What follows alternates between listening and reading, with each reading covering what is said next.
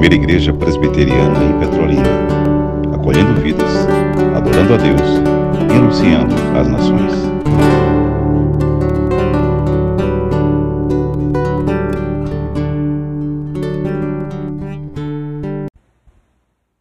através das quais se percebe uma igreja verdadeira, através das quais se identifica uma igreja verdadeira. Mas antes vamos ler um texto bíblico. 1 Timóteo, capítulo 3. Por favor, carta de Deus. Eu gosto muito de, de anteceder, de anteceder o anúncio da carta que será lida, chamando de carta de Deus, para que todo dia presbíteros amados, Manuel, Adualdo, Moisés querido, Clécio, Jorge, todos nós relembremos que não estamos lendo uma, uma carta qualquer, uma epístola qualquer, ou na linguagem de Hernandes, uma missiva qualquer. É uma carta de Deus, Cléo, é palavra de Deus. 1 Timóteo, capítulo 3, versículo 14, mais uma vez, o apóstolo Paulo escreve para o jovem pastor Timóteo e também para a igreja. Interessante, Timóteo pastoreou também a igreja de Éfeso, viu gente? A história narra que Timóteo chegou a pastorear a igreja de Éfeso também. Assim como o apóstolo João. João, o apóstolo, também chegou a pastorear a igreja de Éfeso, bem depois. Bem depois. 1 Timóteo 3,14: Escrevo-te estas coisas, esperando e ver-te em breve. Eu desejo te ver em breve, meu filho Timóteo, mas eu não posso esperar esse reencontro, eu não posso esperar sem que eu relembre para você alguns compromissos nossos. O 15, para que se eu tardar, fique ciente. Observe, povo querido, como se deve proceder. Como se deve proceder? Observem aí, existe um proceder correto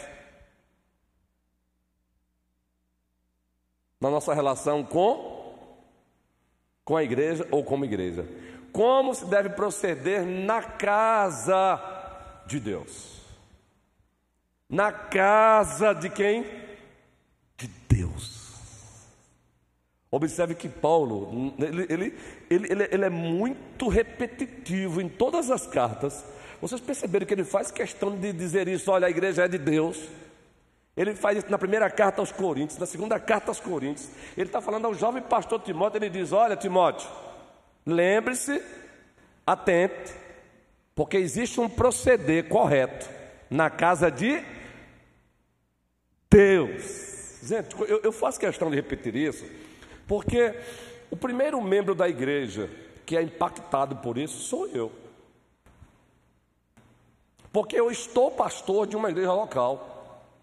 E eu estou pastor de uma igreja local por vontade soberana, majestosa de Deus. Não fui eu que pedi para estar pastor da primeira igreja presbiteriana petrolina, não. Foi o dono dela que disse: Eu quero você lá. É um privilégio, mas ao mesmo tempo é uma grande responsabilidade. Porque a casa não é minha. Na minha casa, sociologicamente falando, esteticamente falando, dependendo do nível de conhecimento que eu tenho da estética, da arquitetura, eu vou que ele era como eu quero. Eu vou querer o móvel vermelho ou azul, preto ou branco. Mas na casa de Deus, os utensílios são colocados, espiritualmente falando, onde Ele quer. Relembre isso, para quando você não ficar com birrinha, quando a coisa não for, às vezes, como você quer, ou como eu quero. Porque nós temos uma membresia hoje no Brasil, birrenta hoje em dia. Uma membresia birrenta no Brasil afora, Presidente Manuel. Não foi feito como uma pessoa quer, pronto, a birra é feita. E lá fora, meu amigo, a cara logo para mandado, ó. São 22 anos de ministério, gente. Eu já vi coisa acontecer, sair assim na porta assim, e o membrozinho, a ovelhinha de Cristo, que esqueceu que a igreja é de Deus, a casa é de Deus, não é nem minha nem dela, a coisa não, não foi como ela queria, e lá fora, um arsenal de, de cara feia. Ao ponto de você, sério, não sou de ferro, de você, misericórdia, você chegar em casa e tomar água com açúcar. Agora, chega um tempo no ministério que esse tipo de coisa não intimida mais não. Quando você instala a consciência de fato de que a igreja é de Cristo. Então, nem eu posso fazer com ela o que eu quero e nem vou deixar que ninguém queira fazer dela o que quer. A casa é de Deus, que é a igreja do Deus vivo. Aí Paulo diz: olha, não é um Deus morto, não, viu? É o Deus vivo. Ele ouve, ele fala, ele age, ele intervém, ele tira, ele bota, ele modifica, ele disciplina, ele faz renascer, ele mata. Tudo a partir da sua santidade, do seu amor, da sua justiça. Coluna e baluarte da verdade. Essa última parte aí eu vou dizer. É a partir dessa última parte que nós temos as marcas de uma igreja verdadeira. As marcas pelas quais, Gabi, nós detectamos uma igreja verdadeira. Não importa se tem lá na fachada igreja presbiteriana, igreja batista e tal, tal. E nós já relembramos aqui aquelas marcas antigas, Luana. Nós chamamos de atributos, Luana, de qualidades. A igreja é una, é uma só. A igreja é católica ou universal. A igreja é santa e a igreja é apostólica. Aí já partimos para as três marcas clássicas da reforma.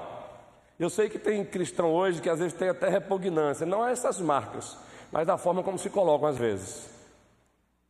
Porque não são as marcas pelas marcas, mas é a relação dela com Deus vivo, entenderam agora a questão? Porque eu posso defender as marcas através das quais eu identifico, eu identifico uma verdadeira igreja, por fariseísmo puro, por motivação pecaminosa. Mas tem que ser por amor a Deus. Por amor a Deus. Quais são as marcas clássicas da reforma? Pregação fiel da palavra, e a gente deu uma aulinha aqui de homilética, lembra? Para que ninguém também erre nessa área. Porque tem pastores sendo acusados hoje no meio reformado de não ter uma pregação reformada, porque a pregação não foi como alguns acham que tem que ser, dentro daquela camisa de força. Pregação fiel, ministração também fiel dos sacramentos, batismo e ceia, e aplicação fiel também da disciplina. Essas são as três marcas clássicas para se identificar igrejas verdadeiras.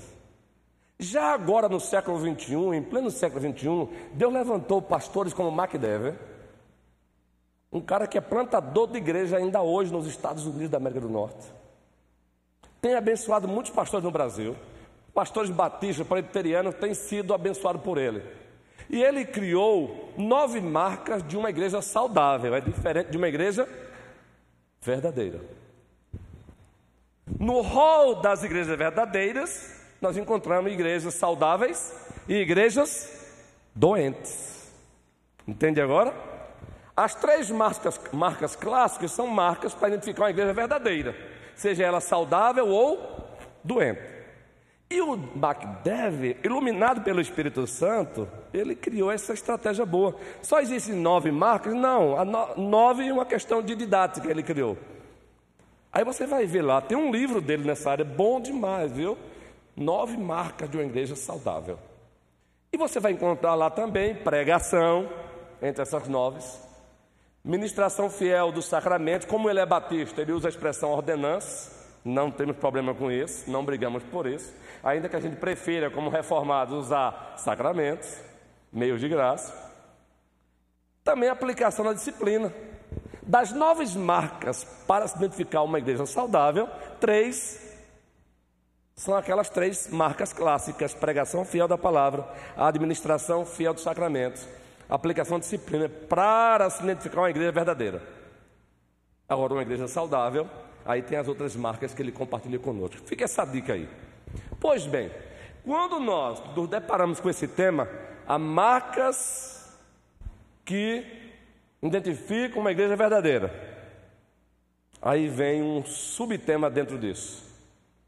Como eu posso aplicar isso na prática e poder dizer, não, com os irmãos dessa igreja eu posso ter comunhão, são meus irmãos em Cristo, ainda que seja uma igreja não muito saudável. Com aquela igreja também, aqueles irmãos ali são meus irmãos em Cristo, ainda que também seja uma igreja não muito saudável. Nós chamamos isso de triagem teológica. Eu amo essa linguagem. E aí, o que eu acho fenomenal, como o Espírito Santo ele é perfeito. Ora, há muito tempo lecionando no departamento de teologia sistemática no seminário. E uma das disciplinas, uma das cadeiras ou uma das matérias que a gente, eu, eu amo lecionar é eclesiologia, a doutrina da igreja, que estuda a origem, natureza e propósito da igreja. E eu sempre falei sobre triagem teológica. De repente, no Brasil, lança-se um livro que é um livraço. Doutrinas pelas quais vale a pena lutar. Inclusive os presbíteros já adquiriram, não é, guerreiro? Já está chegando. Eu amei quando o presbítero Clécio disse, pastor, nós vamos comprar para ler. Queridos, é um livraço. Doutrinas pelas quais vale a pena lutar. E existem doutrinas pelas quais não vale a pena lutar, pastor? Não, não. Lutar em que sentido? Dividir. Todas as doutrinas bíblicas são importantes, mas há um nível, um grau de importância. Então vamos lá. Eu geralmente no passado usava a seguinte linguagem para falar de triagem teológica, e agora já fui enriquecido com esse livro. A linguagem que eu usava antigamente era doutrinas de primeira ordem, Exemplo, a triunidade de Deus. Existe um só Deus, e nesse Deus subsistem, Cida querida, três pessoas distintas, porém inseparáveis e inconfundíveis: o Pai, o Filho e o Espírito Santo. Não são três papéis, hein, gente? São três pessoas de fato, distintas. O Pai é o Pai, ele não é o Filho. O Filho é o Filho, ele não é o Pai. O Filho é o Filho, ele não é o Espírito Santo. O Espírito Santo é o Espírito Santo, mas não é o Filho. Mas os três são um. Agora, tenta explicar. A gente só descreve, porque Deus se deu a conhecer assim. Eu não estou explicando, eu estou descrevendo, porque a nossa lógica não consegue, ela tem limites. Basta. Isso, presbítero Aldo. Isso. De, deixa eu só caminhar um pouquinho aqui, aí depois eu passo para não perder aqui o raciocínio. Mas pode passar o microfone para ele. Veja, doutrina de primeira ordem. Segura aí, pode deixar o microfone com ele. Doutrina de primeira ordem. Doutrina de segunda ordem. O que doutrina de segunda ordem? Como eu, eu lecionava nessa linguagem. Doutrina de segunda ordem é aquela doutrina que, como denominação, a gente tem ela. A gente ensina ela, mas a gente não usa essa doutrina para dizer que o batismo não é a igreja de Deus porque não pensa como a gente. Entendeu agora? Exemplo: o modo do batismo. O modo do batismo. Nós, presbiterianos, batizamos ou por aspersão ou por efusão. Aspergimos água ou derramamos água. Os nossos muito amados e queridos irmãos batistas, de congregacionais, de outros mais, batizam por imersão. Nós não brigamos com eles por isso. Nós jamais vamos dizer que eles não são igreja de Deus porque eles batizam por imersão. E eu conheço colegas congregacionais, pastores, que eles jamais vão dizer que os presbiterianos não são de Deus porque batizam por aspersão ou por doutrina de segunda ordem. Segura aí, guerreirão. Só para eu fechar essa parte aqui, eu passo para ti, depois eu volto. E aí eu colocava sempre como doutrina de primeira ordem, exemplo, doutrina de terceira ordem. Ela é importante para cada denominação, mas eu não vou usá-la jamais para dizer que Carla não é crente, mesmo sendo daqui da igreja, ou que Carla não é crente, mesmo sendo daqui. Exemplo: quando nós estudamos escatologia, nós temos na escatologia doutrina de primeira ordem, nós temos na escatologia doutrina de segunda ordem, e nós temos na escatologia doutrina de terceira ordem e até de quarta ordem. Vou dar um exemplo. Doutrina primeira ordem na escatologia: a volta de Cristo. Isso aí, meu amigão, é uma doutrina pela qual devemos lutar. Aí a gente não abre mão, não. Agora, se ele vai voltar de acordo com a interpretação do milênio dos pré-milenistas, é uma posição. Se ele vai o quando, o quando ele vai voltar. Se quando ele vai voltar é de acordo com a interpretação do milênio dos amilenistas, a milenista, não vou explicar isso agora não, o propósito não é esse, é uma outra questão. Se ele vai voltar, o quando, de acordo com a interpretação do milênio do pós-milenista, aí é doutrina, gente, de segunda ordem. Eu sou milenista, mas jamais vou dizer que meu irmão pré-milenista não seja crente que ele não é um pastor de Deus, ele não pode pregar aqui porque ele é pré-milenista, histórico. Ainda tem uma doutrina de terceira ordem na escatologia. Já, já ouviram falar sobre a tribulação?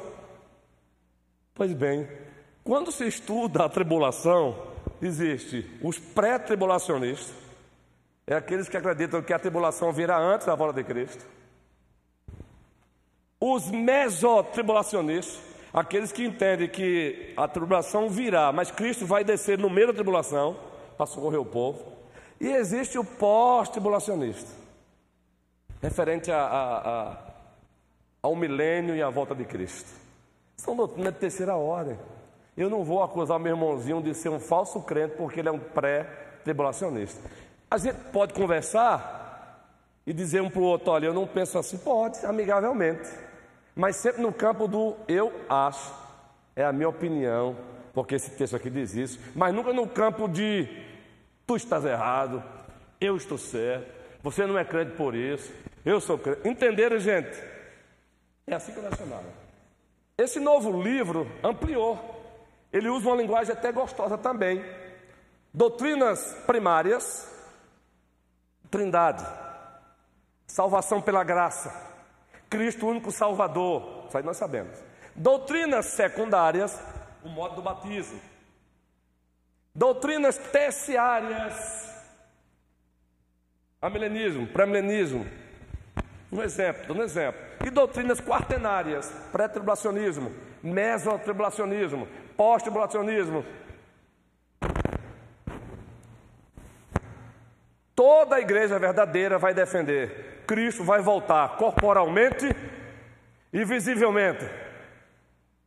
Uma igreja que nega isso, opa, aí você já, aí você já fica com. Agora, se aquela igreja lá é pré-tribulacionista e nós somos abelenistas, a outra é pós, a gente pode até permanecer com a nossa posição, mas sem dizer que a outra vai para o inferno. Tendo dito isso, eu vou dar uma, uma pausa passar para o presbítero é, querido Adoaldo, aí depois eu volto. Ok. Bom, alguns pastores, eles pensam também usando esses termos. Existem igrejas puras e outras igrejas menos puras.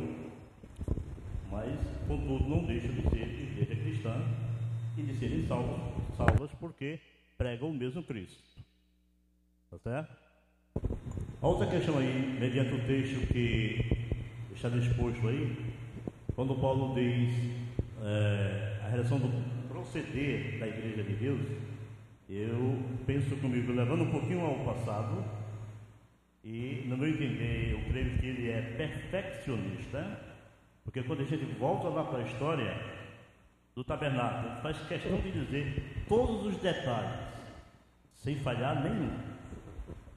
Aí quando você volta mais um pouquinho também, aí vai dar quando ele diz é, para Noé, a arca como deve ser, o seu tamanho e estrutura interior. Então ele é perfeccionista e justo em todos os seus detalhes.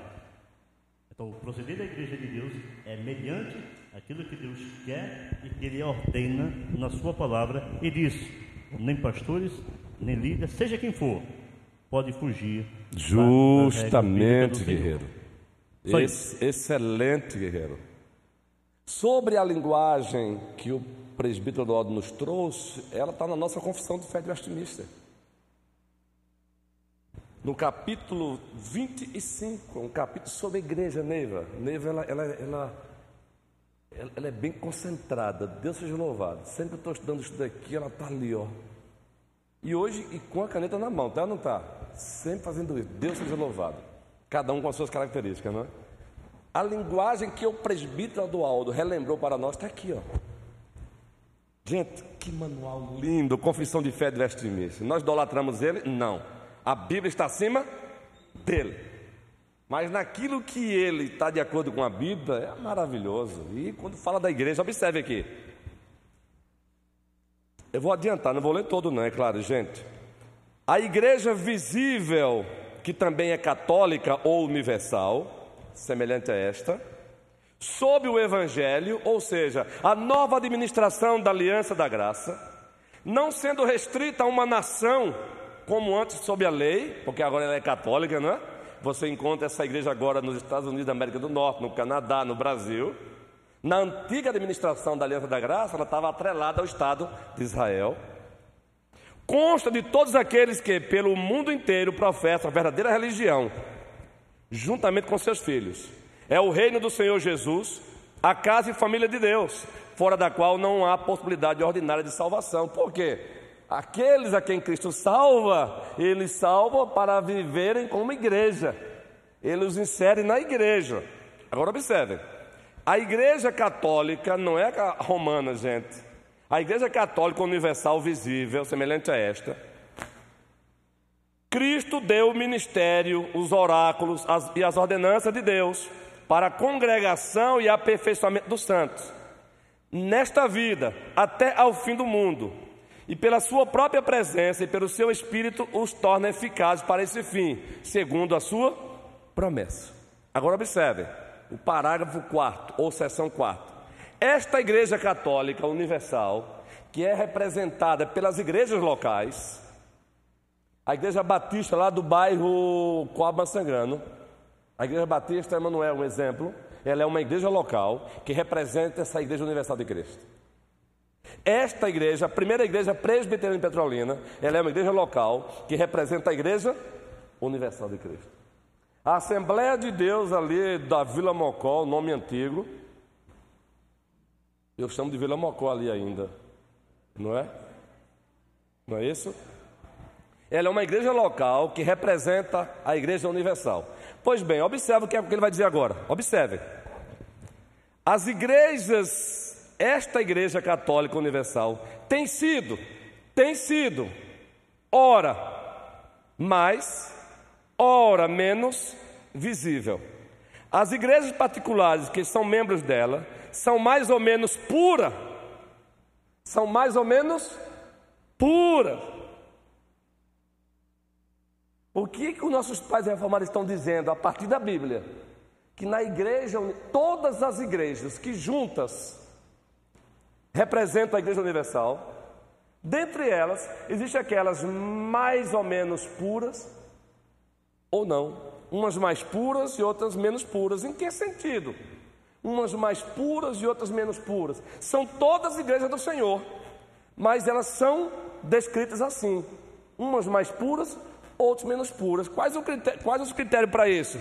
Eles dizem, observem, conforme nelas, conforme nelas é, com mais ou menos pureza, ensinado e abraçado o Evangelho. Administrado as ordenanças, os sacramentos e celebrado o culto público. Quais os critérios para você tentar perceber se aquela igreja, mesmo sendo verdadeira, ela é menos pura? é você observar o entendimento que ela tem do Evangelho. Se ela tem um entendimento com alguns defeitos, ou se ela tem um entendimento mais amplo. Ou seja, se envolve a palavra. Eu gosto dessa linguagem também, menos pura, mais pura. Isso faz parte da triagem teológica. Isso é tão essa, essa linguagem é tão gostosa, porque eu encontro hoje por aí, no meio reformado, já falei e repito, pastores que diabolizam, diabolizam algumas igrejas locais, que tem lá um pastor fiel, que tem lá ovelhas por quem Cristo morreu, Mas a posição da doutrina da salvação deles é arminiana, da qual discordamos. Mas eu não posso dizer que aquele pastor não é de Deus, que aquela igreja não é de Deus. Eu não tenho autorização para isso. Porque se você conversar com ele e perguntar, salvação é pela graça, ele vai dizer pela graça. Se você perguntar se ele crê que há um só Deus e nesse Deus tem três pessoas, o Pai, o Filho, o Espírito Santo vai dizer sim. Se você perguntar se ele crê na Bíblia, na inerrância da palavra, vai dizer que sim. Mas quando vamos discutir conceitos, conceitos, aí no conceito, nos conceitos a gente diverge. E a gente pode divergir, mas sem que essa divergência nos separe nos torna inimigos. Ao ponto de você ver pastores desprezando, diabolizando igrejas. Por favor, calma. Existe no rol das igrejas verdadeiras, mas existem igrejas falsas, aí é outra história. Igrejas falsas, elas negam as doutrinas primárias. Não é não, Carlos? Aí não tem paleta como negociar com elas, não. Por exemplo, se uma igreja nega que Jesus Cristo não é Deus, ela está negando, Luísa, uma doutrina primária. Virgínia,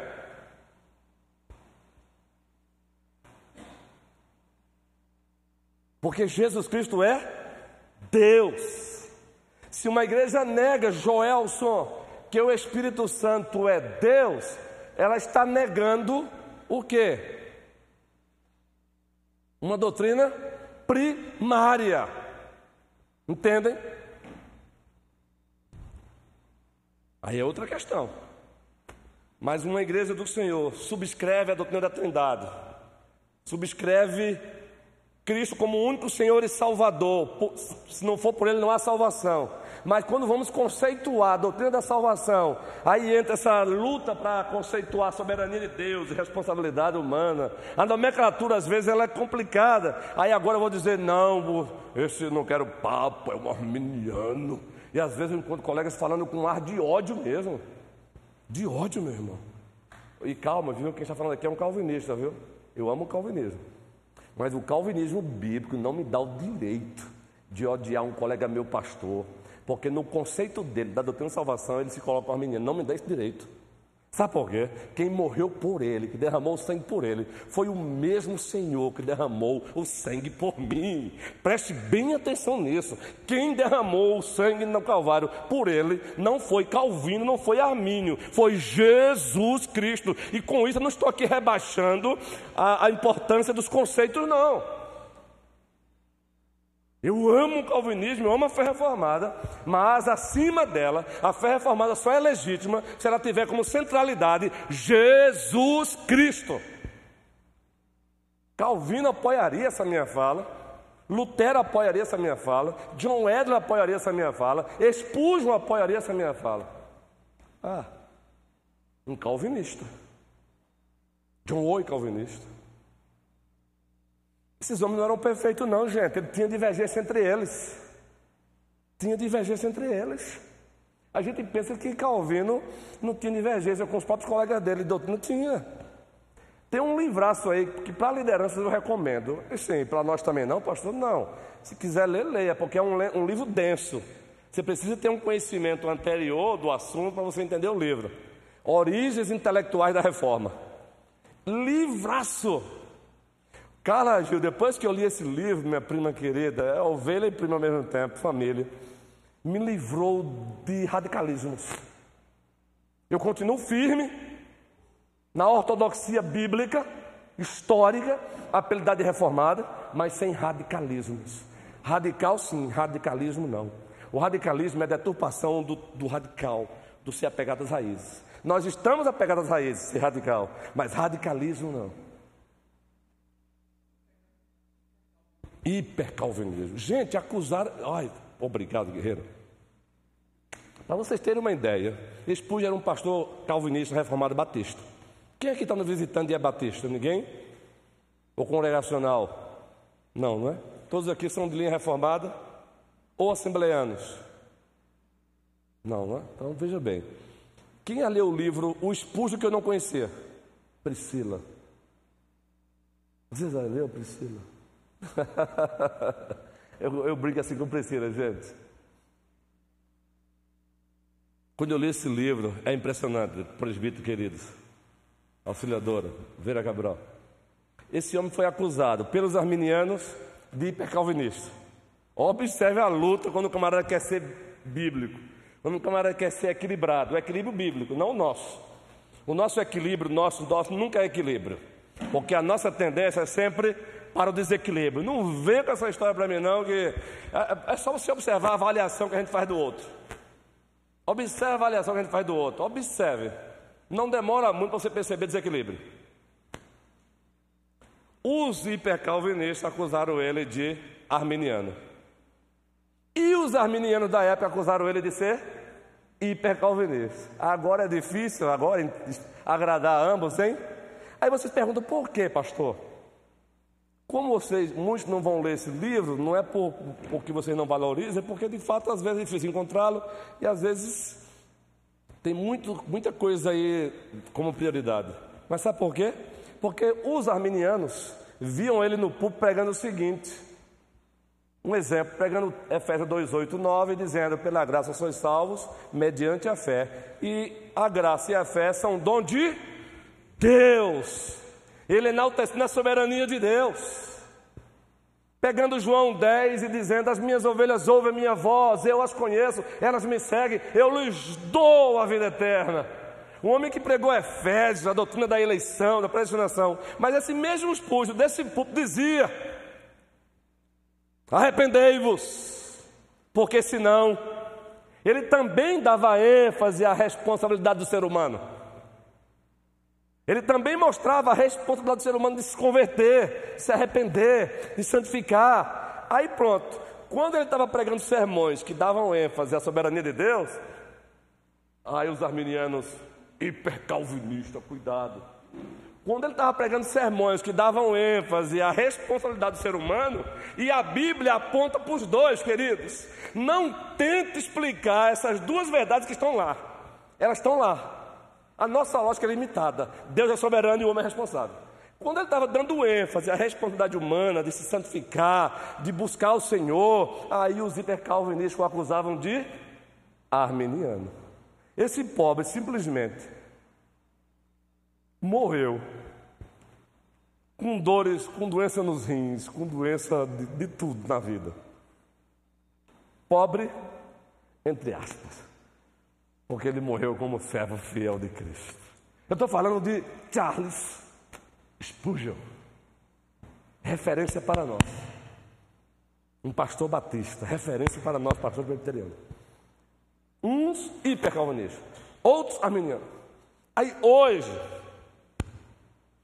continuo sendo zeloso pela fé reformada, amo o do ponto calvinismo, amo os nossos, as nossas bandeiras da reforma, só a escritura, somente a escritura. Microfone aqui para a Neiva. Sola fide, somente a fé. Sola gratia, somente a graça. Solos Cristo, somente Cristo. Sola Deo Glória, somente a Deus. Amo, eu amo os teólogos reformados, Bavinck, Berkoff, por aí vai. John Owen, homens de Deus, Richard Baxter. Ah, meus irmãos, minha, minha biblioteca, graças a Deus, tem um arsenal de literatura dos puritanos reformados. Mas é justamente com eles que eu tenho aprendido a não chamar um pastor arminiano de herege ou porque ele é do diabo, só porque ele não concorda com a conceituação que eu tenho da doutrina da salvação, que é apelidada de calvinista. A minha oração é para que Deus o santifique, faça ele entender. Se não entender, eu creio que vamos encontrar no novo céu, na nova terra, porque o sangue que foi derramado no Calvário por ele foi o mesmo que foi derramado por mim. Louvado seja Cristo Jesus. Eu não estou dizendo com isso que eu vou abrir mão da minha posição, não é isso. Mas eu não vou usar essa minha posição teológica para dizer que o meu irmãozinho ali, que é um fiel servo de Deus, ele não prega teologia da prosperidade, ele não prega teologias distanciar da Bíblia, ele não adere a esses ismos ante Deus, ele não faz, ele não namora com ideologias ante Deus, só porque no conceito da salvação ele diz que é arminiano, eu não vou dizer agora que é do diabo. Se ele quiser tomar um cafezinho comigo, a gente vai tomar um café, e se ele quiser cantar comigo, digno de glória e louvores, levantemos nossas mãos te adoramos, ó Senhor. É essa liberdade que hoje eu vivo, gente. É essa liberdade. O verdadeiro calvinismo, a verdadeira fé reformada, ela, traz, ela não escraviza, ela traz liberdade. Eu vou passar, viu, Neiva, para ti. Deixa eu dar um exemplo aqui de escravidão. Eu brinco com a minha esposa Jairene. Para quem está visitando, a minha esposa Jairene é aquela mulher ali de dois metros de altura. É fácil você perceber né, porque são dois metros de altura. Que menina alta. Eu a amo assim, nessa sua, nessa sua estatura. Um cheiro. Mas eu brinco com ela porque ela também é assim. Ela me escuta muito. Depois que eu leio um livro, eu vou lá na cozinha. E aí, quem é o ouvido que vai me escutar? É o ouvidozinho dela, né, amigo? Eu chego na cozinha, tá ela lá lavando e eu, Gerene, porque não sei o quê, porque não sei o quê.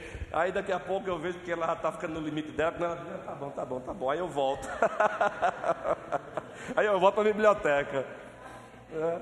Mas, gente, é incrível. Ainda hoje estávamos rindo, porque eu conheço colegas assim, não é do nosso presbitério, de outros presbitérios. E não estou narrando isso para poder me proteger, não. Que os caras ensinaram aos caras que até tirar uma foto um calvinista tem que tirar uma foto com raiva. Não estou inventando, não, gente.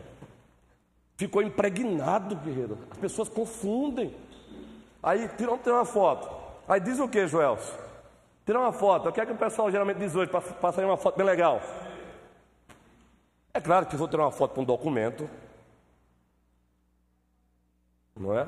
Mas eu não estou tirando foto do documento, estou tirando uma foto clássica, uma foto com meus colegas sorria, fazendo sendo filmado. Aí eu vi a foto desse colega hoje, de uma região aí distante. Aí eu mostro logo para a Jerene. O cara lá usou um, um, dois ou três. Gente, Supremo Conselho, quadragésima reunião, que privilégio. O, o presidente vai voltar aqui saltitando de alegria, meu amigo. Terça-feira, quinta-feira ele vai estar aqui e eu, e, e eu faria o mesmo lugar dele, vibrando de alegria. Quadragésima reunião ordinária do Supremo Conselho da IPB, mil, mais de 1.400 pastores. Coisa abençoada. Aí o, esse outro colega está numa foto. Misericórdia. Aí eu mostro para ele, quem está aqui na foto, Irene. O cara vai fazer uma live, uma live. Olha, gente, você assistiu uma live, já é uma luta. Não vem dizer que é bom assistir live, não. Você acompanha, porque o que vai ser é bem, mas dizer que, dizer que você aguenta firme ali é, é, é ou não é luta, gente? Por isso que ensinam que não pode ser muito longo, não, a pregação de live, não, amigo. Tem que ser objetivo. É ou não é, gente? É. Aí o cara faz uma live e começa assim. Boa noite, irmãos. Eu quero falar para vocês hoje que estão aí no, no, do outro lado, quero falar hoje sobre lapsarianismo, super lapsarianismo e e vai ser assim. Eu vou caminhar por aqui. Misericórdia. Boa noite, gente. Você que está do outro lado me assistindo, é um prazer ter você aqui. Qual é o problema? Eu estou pecando em ser alegre, em ser feliz. Que calvinismo doentio é esse? Que calvinismo doentio é esse? Que eu só sou calvinista. Se eu for com raiva, eu tenho que pregar com raiva. Eu tenho que pregar com os dentes rangendo. Ah! É claro que vai ter momentos que você vai me encontrar assim, pois é impossível você pregar alguns textos e você não se envolver com ele. Agora, eu só sou pregador reformado se eu fizer cair enxofre do céu. cara feio, e cantando. Imagine eu cantando, sou. Imagina um cara desse cantando, sou feliz, Neiva. E eu já presenciei isso, gente. Eu, olha, eu já presenciei isso, gente. Você fica assim sem acreditar. Sou feliz. Longe. E olhando para o outro para ver quem está sorrindo, viu? Longe. E aí eu, aí eu começo a passar minha cabeça, meu irmão. Porque cantar um cântico desse é contraditório. Sou feliz com Jesus. Sou feliz com Jesus, meu Senhor. Eu pastorei uma igreja, vai chegar lá, Neva. Não, segura.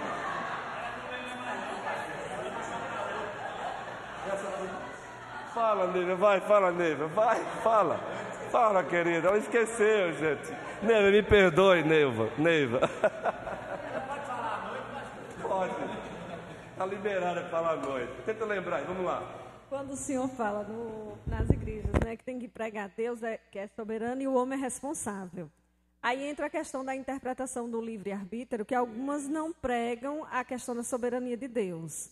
Aí elas não se enquadram nessas doutrinas de primeira ordem, segunda ordem, terceira ordem, ou não? Não tem nada a ver uma coisa com a outra?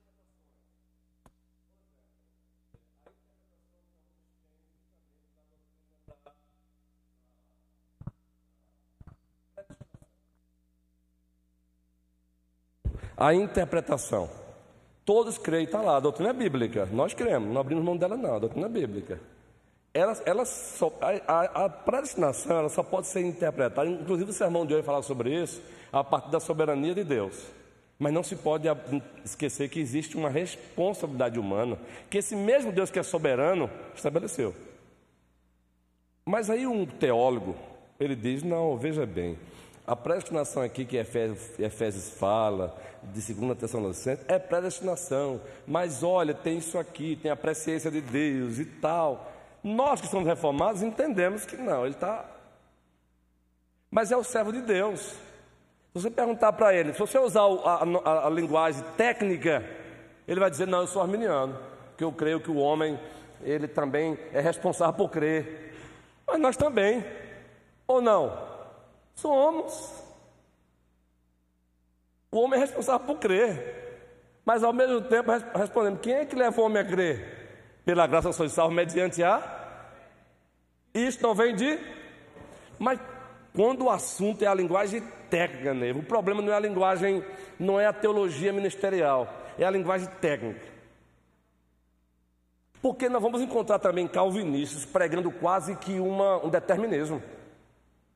Nós vamos encontrar calvinistas que de fato são hiper-calvinistas, meu irmão. Então a coisa é polêmica nesse sentido. Mas você perguntar esse pastor, que na conceituação técnica ele diz que é arminiano, porque ele diz que o homem também tem participação no. O homem é responsável por crer. A salvação é pela graça, ele vai dizer, é. Ela é pelas obras, ele vai dizer o quê? Não. Você não vai encontrar um pastor arminiano clássico eu não me refiro a esse arminianismo. Tem um arminianismo do século XXI aí que não é nem arminianismo mais. Eles nunca vão dizer que é pelas obras. Eles nunca vão dizer que é pelas obras. Entendeu, Neiva? Então, nesse, na conceituação que eu coloco como segunda ordem, doutrina de secundárias, na conceituação. Agora, se o cara diz assim, a salvação é pelas obras, aí é pelagianismo, aí é heresia, aí é heresia. Pelágio, pelagianismo foi um, um, um, um religioso da igreja antiga que ele defendia, de fato, que na verdade o pecado lá de Adão não afetou toda a humanidade. A criança nasce e ela não nasce com o efeito do pecado original, não. Depois que ela nasce, é que ela decide pecar ou não, tal, justamente. Aí já é heresia, entendeu, Neva? Mas Armínio não disse isso. Jacob e Armínio não disse isso. Ele se desaliou com a tradição reformada um pouquinho, mas ele não foi, não foi, ao, não foi ao ponto de chegar a esse arminianismo de hoje, não, em alguns setores, não. Que aí não é arminianismo, é pelagianismo. Entendeu, Neva? Então, doutrina secundária nesse sentido, na conceituação. Na conceituação. É nesse sentido. Que eu não vou chamar o meu irmão. A gente vai sempre se apresentar aqui como calvinista. É o. Aliás, se João Calvino saísse do sepulcro hoje, ele, ele pediria para fazer um, uma turnê por todos os presbiterianos, para dizer: sabe o que?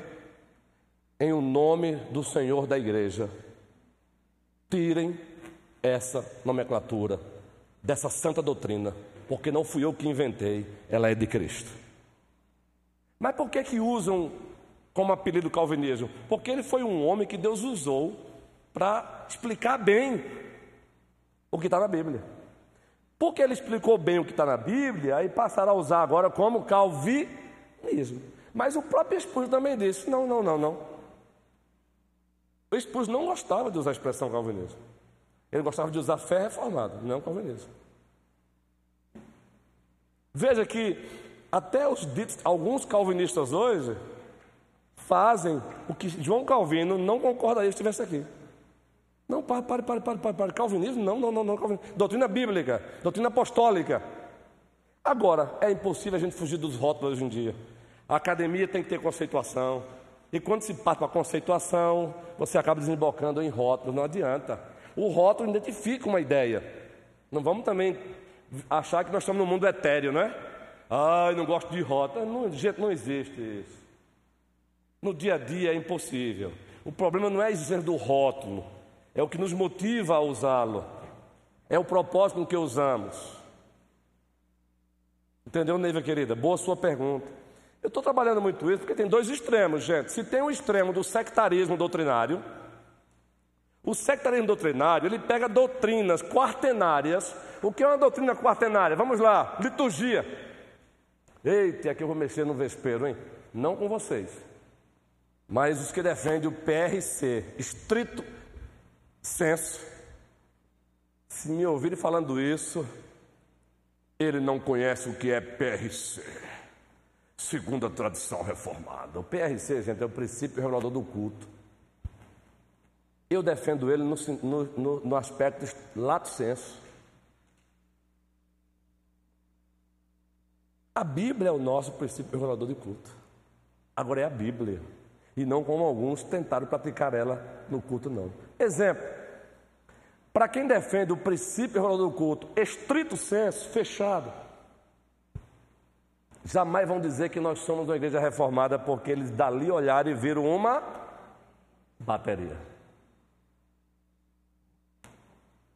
Não estou inventando, não. E alguns ousam dizer que não somos, não temos um culto reformado, porque temos um ministério de cântico. É, é, essa é a defesa do princípio regulador do culto, estrito senso. Aí, como eu respondo a esses colegas de maneira assim, de relação? A igreja que tu pastoreias, meu irmão, ela pensa o mesmo que você? Pensa. Não há nenhum problema na igreja lá por conta desse? Não. Deus abençoe vocês. Chega, pastor. Sim. Agora, só não venha querer uniformizar, universalizar uma posição local. Entendeu, Diva? Ou Neiva? Não vem agora a partir da igreja local que você pastoreia, você defende salmodia exclusiva. Para aqueles que não estão familiarizados, é uma outra posição do princípio do culto. Alguns defendem salmodia exclusiva. O que é isso, pastor? Eles defendem que um culto reformado só é reformado se cantar só os salmos, do 1 ao 150. Está complicado, meu irmão, porque Deus não deixou a melodia. E aqui eu não estou falando com desdenhamento, não. Eu amo cantar o salmo, minha posição é salmodia inclusiva. Ah, como as igrejas ganhariam se elas aprendessem a cantar os salmos, musicar os salmos. É bênção. Agora, o que, a minha tristeza é que a turma da salmodia exclusiva, ela chega aqui de férias, visitando a igreja, aí encontra a igreja aqui cantando: Cantai ao Senhor um cântico novo, e o cara sai esperneando porque cantamos um cântico profano. Eu não estou inventando, não, gente, eu tenho lido. E se cantar uma composição dessas como Teu sangue leva-me além a todas as alturas, onde ouça a tua voz, Fala de tua. Aí pronto, meu amigo. Aí amarra, amarra minhas pernas, amarra meus braços, coloca na fogueira e sem chance de pedir perdão. E sem chance de retratamento. Vocês estão me entendendo o que é sectarismo doutrinário? Porque eu pergunto rapidinho. Essa primeira parte do canto. Teu sangue leva-me além a todas as alturas onde ouço a tua voz, fala de tua justiça pela minha vida. Jesus, esse é o teu sangue. Eu pergunto, onde é que está a heresia aí? É pelo sangue ou pelo não é? E o refrão diz: Nada além do sangue, nada além do sangue. Agora o sangue de quem? De Jesus. Mas, meu irmão, o salmodista exclusivo, misericórdia. Carlos, querido. Eita, alguém pediu antes de Carlos? Não, não é? Não, não é? Microfone para o Carlos aí, para a gente fechar por hoje. Ah, já está aí, guerreiro. Manda abraço, homem de Deus. Graças a. Eu acredito que esse assunto, ele se encaixa no que o presbítero Adalto falou, quando ele falou das medidas que Deus determina, né? Quando Deus determinou as medidas do tabernáculo e todos os teus utensílios, quando Deus determinou as medidas da arca. Né? Só que o que nós não podemos fazer é misturar a medida de um com o do outro. A igreja, a igreja tem seus preceitos, a igreja tem suas medidas. O que nós não podemos é querer pegar as medidas do tabernáculo e querer botar ela na igreja. Né? O que nós vemos muito hoje é, igrejas querendo voltar para o judaísmo. Querendo voltar. Isso, excelente. É, o que tem de princípio lá? O princípio de que é Deus que determina. Foi o que o pastor colocou. Agora, há uma transição da antiga administração da Aliança da Graça para a nova. Por isso não temos hoje mais sacrifícios de animais. Por isso que o templo hoje não tem mais a sacralidade, o nível de sacralidade que tinha na antiga administração da Aliança da Graça. Exemplo, a igreja é igreja e era cultua reunida debaixo de uma árvore, é culto público? É. Entende agora? Boa, guerreiro, é isso aí, Deus te abençoe. Existe um livro muito bom, Continuidade e Descontinuidade, entre a antiga administração da Aliança da Graça e a nova. Alguns, Carlos, por não entenderem isso, é que agora querem usar até equipar no culto. Eu não sou contra, numa escola bíblica, o pastor trazia um quipazinho para dar um exemplo, didaticamente a, a, a, o sofá, pra, gente, era assim que fazia. Trazia a história sacerdotal para mostrar como é que era as pedras no peitoral do sacerdote, numa escola bíblica. Mas não no culto, está lá o pastor agora com a estola sacerdotal, ou uma arca, mandar fazer uma arca, como alguns mandam fazer hoje. É isso aí, guerreiro. Candelabro. São simbologias a partir dos quais temos lições, mas não se pode agora trazer para a nova administração, a prática. O princípio está lá atrás. Cristo compara a igreja ao quê? A um candelabro. No princípio, né? O candelabro faz o quê? Ele, te, ele transmite o que? Luz, não é? Então a igreja é luz. É o candelabro de Deus da nova administração da Aliança da Graça, a igreja. Então, gente, para fechar por hoje, entenda, a triagem teológica, ela nos ajuda a entender, olhar e dizer, aqui é a igreja verdadeira, ainda que seja menos pura, porque não tem uma compreensão muito boa ainda da doutrina apostólica. Tem compreensão, mas não como deveria, mas é a igreja. Aqui também é a igreja do Senhor. Ainda que não tenha compreensão nessa área que eu tenho, mas é a igreja do Senhor. Opa, aqui não. Aqui não. Aqui eles dizem que Jesus é um caminho. Até modifica o texto original. É um caminho. Aqui não. Mas pastor, não. Por isso, tome cuidado. Porque a igreja mãe, a igreja presbiteriana mãe dos Estados Unidos, está reescrevendo uma nova Bíblia. Então, hoje antigamente, se apresentar como presbiteriano, você poderia, ser, você poderia visitar uma igreja presbiteriana com os olhos fechados. Não é, não é mais isso hoje em dia, não, não é? Não é mais isso hoje em dia, não. Batista, antigamente, eu, fui, eu sou de origem batista. Eu nasci numa igreja batista, eu louvo a Deus por isso. Eu fui discipulado por um pastor que leva a Bíblia a sério. Eu louvo a Deus por isso, mas não é mais também hoje em dia assim não. Silvio já caminhou por lá também, não foi Silvio? Igreja, igreja Batista. Quem caminhou no início Igreja Batista por aqui? Carla Gil. Hoje em dia não é mais assim. Eu não posso dizer hoje, procure qualquer igreja batista, não posso. Porque existem batistas e batistas. Continuidade, descontinuidade. Muito bom, prefeito Clécio, excelente. Então, gente, a triagem teológica, Milka, nossa presidente da UMP, é para que a gente não siga o caminho do sectarismo doutrinário, de achar que nós só, só nós somos igrejas, só nós somos salvos, mas também tem o minimalismo teológico, tem outro extremo. São as pessoas, são os, os, as igrejas e teólogos que dizem assim: não importa o que você crê, o importante isso. Ainda diz, e até bonitinho, diz assim: o importante é Cristo, mas olha que falácia. Cristo tem identidade. Aí você pergunta, tá bom, mas que Cristo é esse? Quando ela passa a escrever que Cristo é esse, aí ela tem que ser chamada para a doutrina. Porque Cristo, ele mesmo disse quem ele era, ou não disse. Entende? Então, cuidado com algumas falácias, alguns discursos, seja do, dos sectaristas doutrinários, seja dos minim, minim, minimalistas. Minimalistas é o quê? São aqueles que dizem o seguinte: quanto menos doutrina, melhor. Cuidado também com isso. Não importa o que você crê, não importa, pois não creia no Jesus verdadeiro, não, que você vai parar no outro céu. Estou errado, Carlos?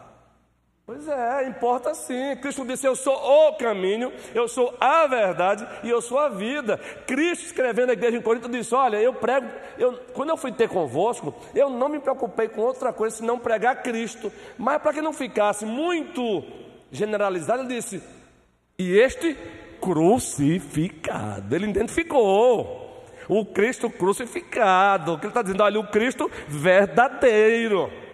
Então, meus irmãos, que nós sejamos uma igreja, prossigamos sendo uma igreja de tradição bíblica e reformada, mas uma tradição bíblica e reformada saudável, uma igreja piedosa, que defendamos a nossa tradição, defendamos o nosso calvinismo, mas com piedade. Se nos encontrarmos com um arminiano por aí de uma igreja verdadeira, ainda que menos pura, respeitemos o nosso irmão, respeitemos os pastores, as igrejas, oremos por eles. Que o Senhor nos abençoe. Um aviso, guerreiro? Sim, vamos lá agora, visitando agora aqui, guerreiro. A gente orar por eles. Na